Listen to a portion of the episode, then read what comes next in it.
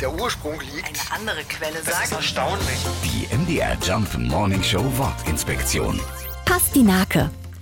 Pastinake ist wohl eines der Wörter, das sich über die Jahrhunderte am wenigsten gewandelt hat. Würdet ihr einen alten Römer nach Pastinaken fragen, er wüsste genau, was gemeint ist.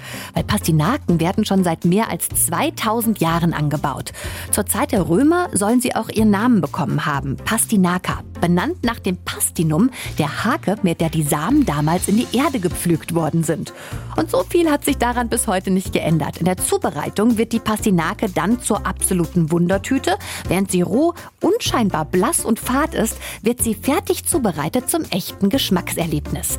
Ein kräftiger Herbstfrost macht die Pastinaken süß. Anschließend könnt ihr Pastinaken pürieren, als kleine Streifen frittieren oder auch als hauchdünne Chips im Ofen backen.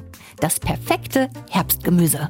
Die MDR Jump Wortinspektion. Jeden Morgen in der MDR Job Morning Show mit Sarah von Neuburg und Lars Christian Kade. Und jederzeit in der ARD Audiothek.